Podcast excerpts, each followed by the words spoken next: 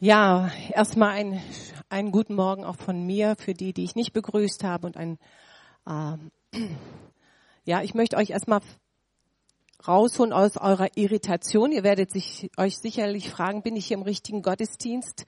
Es ist doch Heiligabend. Was hat das hier mit diesem Brunnen zu tun? Ja, ihr seid richtig. Ihr seid richtig hier. Es geht um Heiligabend. Es geht um das Fest der Liebe. Wir feiern die Geburt Jesu. So, ihr hättet sicherlich alle ein Krippenspiel erwartet, so mit Kindern, die da was machen und so weiter. Aber ich habe mir gesagt, ich mache es diesmal anders. Ich möchte auf ein bestimmtes Thema hinweisen. Ich möchte auf das hinweisen, was ganz viele Menschen heute so erleben. Es gibt die einen, die feiern wunderbar Heiligabend mit Geschenken und ein tolles Essen heute Abend. Das ist die eine Seite. Aber in meiner Beratungspraxis höre ich auch die andere Seite. Die andere Seite von Heiligabend ist, dass es emotional für viele ganz schmerzhaft ist. Ja, da gibt es viele Menschen, die sagen, dieser Tag ist für mich der schlimmste Tag. Plötzlich muss ich heile Welt spielen. Plötzlich muss ich beziehungsfähig sein mit Menschen, die mich gar nicht verstehen. Vielleicht kennt ihr das alle so, man hat Stress die Tage vorher, muss Essen kochen, alles muss sauber sein und dann kommt die Verwandtschaft, dann kommt die Familie und plötzlich herzlich und fröhlich sein. Und da bist du mit Menschen zusammen, die dich verletzt haben, die dich überhaupt nicht verstehen. Du feierst Heiligabend äh, mit Menschen vielleicht, die du gar nicht magst, nur weil weil Familie ist, heißt es ja nicht unbedingt, dass du verstanden wirst. Und viele sagen dann, ich merke, ich lebe in einer Welt, die die anderen gar nicht kennen. Ich lebe in einer Welt, die anders ist als die Welt um mich herum. Und viele sind in ihrem Herzen einsam, aber äußerlich zeigen sie das nicht. Warum auch? Und da ist dann doch die Haltung, ich lasse mir nichts anmerken, Hauptsache dieser Tag geht vorbei. Und dann gibt es natürlich auch diejenigen, die wären froh, wenn sie überhaupt eingeladen würden. Ich habe mit einem Oberarzt gesprochen und er sagte mir, er hat sich gerade getrennt von seiner Frau und er sagte, wir feiern nur Heiligabend zusammen als Familie. Ein reicher Oberarzt, der eine Villa hat, so, und wenn wir dann in die Kirche oder in den Gottesdienst kommen und dann äh, feiern, das Fest der Liebe, passt das zusammen, zusammen? Ist das nicht frommes Zeug, was wir da manchmal so sagen? Was ist Realität und was ist echt? Und trotzdem möchte ich meine Predigt nennen, von Gott geliebt. Wir feiern das Fest der Liebe. Was hat diese Geschichte mit der Liebe Gottes zu tun? In Johannes 4, Vers 3 lesen wir, die Frau am Jakobsbrunnen, sie kam um die sechste Stunde. Das war mittags. Und Jesus verließ Judäa und zog nach Galiläa. Und er setzte sich an den Brunnen und wartete dort auf diese Frau. Und die meisten Frauen kamen morgens dahin, weil es war kühl und Dort hatten sie Gemeinschaften miteinander, da konnten sie klönen, was ist Neues, da gab es ja kein Internet früher. Hatten sie Beziehungen, sie konnten austauschen. Aber diese Frau am Jakobsbrunnen, die kam in der Mittagshitze ganz alleine. Sie wollte mit diesen Frauen keine Gemeinschaft haben, weil sie gemobbt wurde. Und sie wusste, da wird keiner sein. Sie wollte diese Gemeinschaft mit diesen Frauen nicht. Und es gibt nichts Schmerzhafteres als ein einsames Herz. Und ich weiß das aus diesen ganzen Beratungsgesprächen, die ich habe. Wie viele Menschen werden heute Abend, Heiligabend feiern, feiern nach außen hin, aber innerlich sagen sie, ich bin alleine. Es kann sein, dass du heute Abend an einem großen Tisch sitzt, das Essen schmeckt gut und ihr habt Gemeinschaft, aber du weißt in deinem Herzen, ich bin alleine. Niemand weiß, was wirklich in dir abgeht. Du kannst verheiratet sein und trotzdem einsam sein. Du kannst als Teenie in einer super Teenie-Gruppe sein und trotzdem weißt du, ich bin einsam. Es versteht mich keiner. Da kann auch die ganze große Verwandtschaft um dich herum sitzen, aber tief in deinem Herzen weißt du, ich bin alleine. Und viele tauschen dann ihre Geschenke aus und dann merkt man vielleicht auch, habt ihr bestimmt auch schon mal alle erlebt, dass du dann merkst, der hat sich gar keine Gedanken gemacht über mich oder der kennt mich gar nicht. Und wir leben mehr denn je in einer Konsumgesellschaft. Ja. Nicht mehr in einer Beziehungsgemeinschaft, sondern in einer Konsumgesellschaft. Performance. Hauptsache, alles sieht gut aus, alles ist perfekt. Aber da kommen viele Menschen gar nicht mehr mit emotional. Und Einsamkeit hat nichts damit zu tun, ob wir mit Menschen zusammen sind oder nicht. Einsamkeit bedeutet, dass das Herz leer ist. Ich lebe in einer Welt anders als die anderen. Ich lebe in einer anderen Welt als die anderen. Und diese Geschichte will uns zeigen, nichts ist so schmerzhaft wie ein einsames Herz. Und die Geschichte will uns eine Lösung geben gegen Einsamkeit. Wir haben ja für alles so eine Lösung. Das gibt Pillen für alles. Und du kannst irgendwo auf den Knopf drücken, dann passiert was. Aber Einsamkeit kann man nicht lösen mit, mit Geld oder sowas, sondern Einsamkeit ist etwas sehr, sehr Schmerzhaftes. Aber Gott gibt uns hier eine Antwort auf Einsamkeit.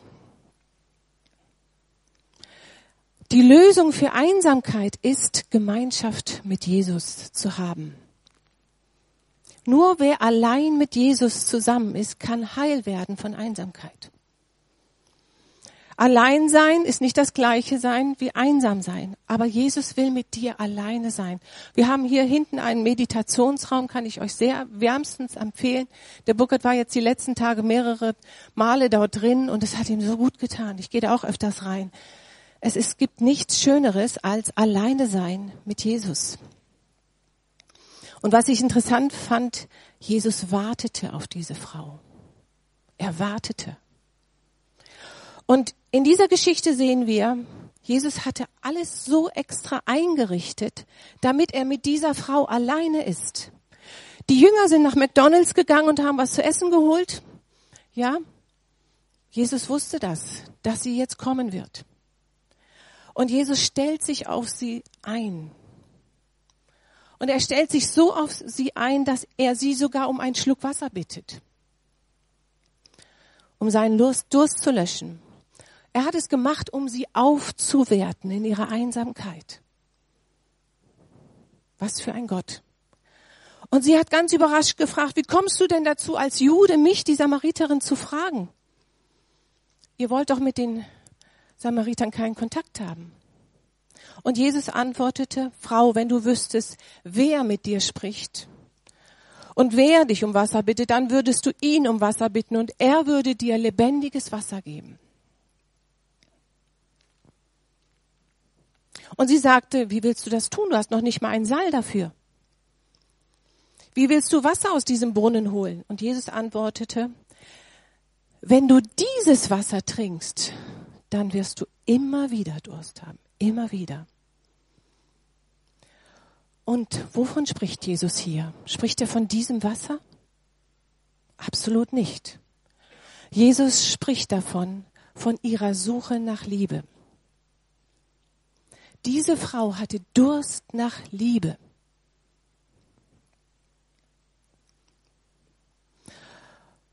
Und das gibt es heute viele unter uns, die Durst haben nach Liebe. Und wenn wir aus menschlichen Beziehungen trinken, wenn wir aus Leistungen trinken, wenn wir aus materiellen Gütern trinken, aus Anerkennung, oder auch Essen. Essen, Liebe geht ja durch den Magen, ja. Dann werden wir immer Durst haben. Wir werden immer schöpfen müssen. Wenn das, wenn wir daher ähm, schöpfen, dann werden wir immer Durst haben. Und das kann dich kürre machen. Das ist Stress pur. Du musst immer wieder hingehen und schöpfen und schöpfen. Du schöpfst von anderen Menschen. Und Jesus sagt hier, wenn du mich darum bittest, dann schaffe ich in dir, in dir eine lebendige Quelle. Und du wirst nie wieder Durst haben. Kennt ihr das, dass man in der Gegenwart Gottes war? Ich habe das früher oft gehabt, dass ich auch in meiner Studienzeit oder nach meinem, wenn ich gearbeitet hatte, ich hatte so ein Hunger nach Gott, dass ich nach Hause gelaufen bin. Ich wollte allein sein mit Gott. Wenn du eine Begegnung hattest mit Gott, dann ist alles andere Nebensache.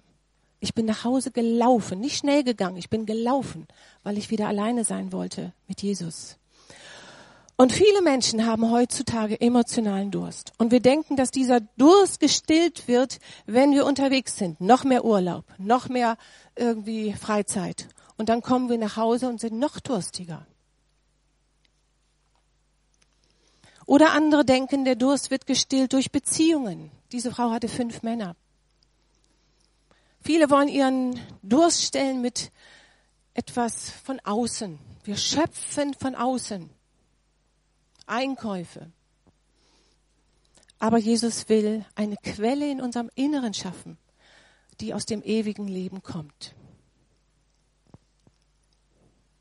Und sobald wir mit Jesus alleine sind, dann merken wir, da sprudelt etwas in uns, da blubbert etwas in uns, da ist Freude und wir sind nicht mehr abhängig von anderen Menschen, wir sind nicht mehr abhängig von, von außen und das ist das, was Jesus möchte. Und wenn wir dann Heilige Abend feiern, dann werden die Menschen um uns herum, mit denen wir zusammen sind, die werden erfrischt. Wir können dann wunderbar feiern, die Menschen um uns herum sind gesegnet, weil wir Worte des Lebens haben. Dann ist das nicht so hohl, dann ist das nicht so langweilig. Wie hat dir das Essen geschmeckt? Wie war der Nachtisch? War das richtig gewürzt und so weiter? Nein, du hast Worte des Lebens. Du produzierst Leben. Aus dir fließt etwas. Diese Frau, der ging es nur um diesen Wasserkrug. Wo haben wir ihn? Da der ging es nur um diesen Wasserkrug. Und deshalb sagte sie, gib mir dieses Wasser, damit ich nicht mehr kommen muss. Also sie wollte, sie hat nur physisch gedacht. Sie wollte nicht wiederkommen. Und Jesus sagt, ruf deinen Mann.